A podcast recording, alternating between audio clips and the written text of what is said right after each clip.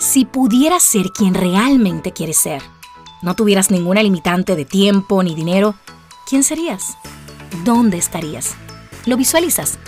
Hello, dear Brave One. Mi nombre es Lisaura Lara y mi intención es apoyarte a reprogramar tu mindset para lograr convertirte en quien quieres ser y poder materializar ideas que te permitan vivir de manera intencional tu marca. Te estaré apoyando con temas de espiritualidad, marketing, marca personal, business, finanzas, hábitos saludables, salud mental, you name it. So, cada semana estaré aquí con capítulos que te aporten a tu propósito y visión de vida. Hello dear, bienvenido, bienvenida a esta semana. Hoy quiero que nos enfoquemos en el autosabotaje. Combatir el autosabotaje, sí. Ese que nos limita y que nos dice, no, este no es el momento. Después más tarde. Esas dificultades que nos encontramos nosotros en la vida y que realmente somos nosotros mismos que nos ponemos eso en nuestra mente. Hay muchas razones eh, que hace que de manera inconsciente nosotros quizás nos desviemos de algún objetivo que queremos alcanzar.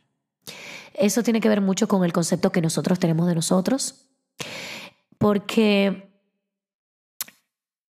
lo que estamos creando es una opinión de nosotros mismos y que, y que sucede cuando nacemos, crecemos y se va moldeando un poco con la percepción que tenemos de la vida. Y ese modificar es, puede ser muy retador, no se hace de la noche a la mañana, pero no es algo que es imposible. Los psicólogos, eh, pues, eh, y en neurociencia se habla mucho de la importancia de descubrirnos y de conocernos eh, desde la infancia porque ahí es que nosotros recibimos todo lo que es el amor, la confianza, el apoyo, la seguridad, la capacidad, todo eso que te va a acompañar durante tu vida completa. Y justamente en ese proceso de infancia y de adolescencia vamos desarrollando nuestra autopercepción de lo que es el fracaso. Que nosotros percibimos como fracaso. Y te pregunto, ¿qué tú percibes como fracaso? Porque el fracaso es una ilusión creada por nuestra mente esa percepción podemos transformarla. Y quiero compartirte algunas cositas que podemos crear nosotras eh, en ese momento de, de, wow, ya no quiero hacerlo, cuando nos queremos autosabotear. Eh, ese es como el primer pasito, es reconocer que nosotros todos tenemos creencias y muchas son perjudiciales para nosotros que a veces no nos permiten eh, avanzar o progresar y tú sabes cuál es esa conversación que de manera inconsciente está contigo en todo momento. Entonces nosotros somos responsables de nuestras decisiones. Por eso, cuando reconocemos quiénes somos, en qué creemos, cuál es nuestra creencia, podemos cambiar y crear una motivación para reprogramar esa, esos hábitos que nosotros vamos incluyendo nuestra vida. Y todos tenemos hábitos, todos. Ahora yo quiero que te detengas y veas cuáles son los hábitos que te autosabotean. Por ejemplo, un consejo, un hábito maravilloso que puedes inculcar es, es comenzar a confiar en ti. ¿Cómo? Bueno, comenzando creando un sistema de confirmaciones, de afirmaciones que te permitan saber que todo lo que esté en tu mente es posible. Todo, absolutamente todo. La excusa que pongas es el autosabotaje. Entonces comencemos a creer que sí podemos. Trabajando nuestra automotivación. Hay muchas formas de automotivarnos. Cada quien tiene su manera de, de, motivarse. Hay técnicas y habilidades que nos permiten, pues, tener un compromiso real con nosotros.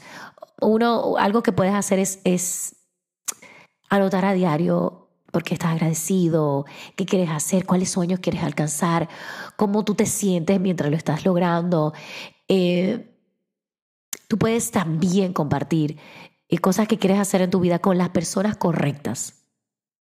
Es decir, con aquellas que tú sabes que te van a dar esa confianza, que te van a apoyar y que te van a afirmar que ese es el camino. Creando un plan de acción, por supuesto.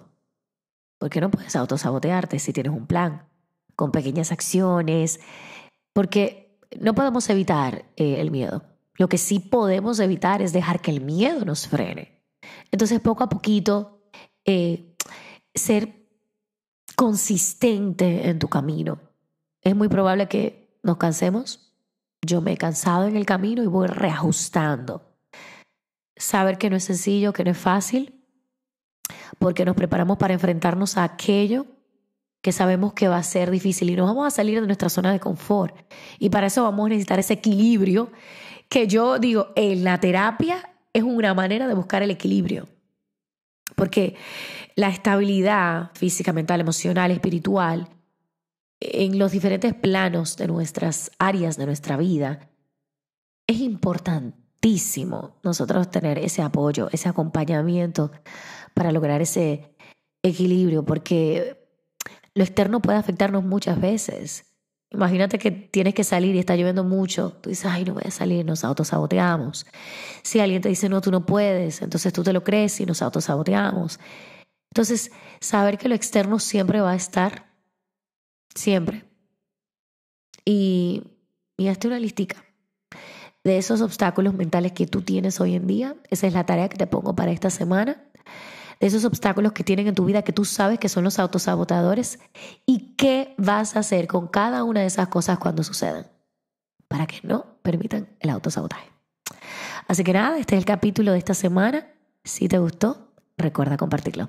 Nos vemos en el próximo podcast. ¿Te aportó de manera positiva este capítulo? Si es así, compártelo con tu comunidad. Si quieres escuchar más, los puedes encontrar en www.lisauralara.com. Y recuerda, Enjoy your present, dear brave one.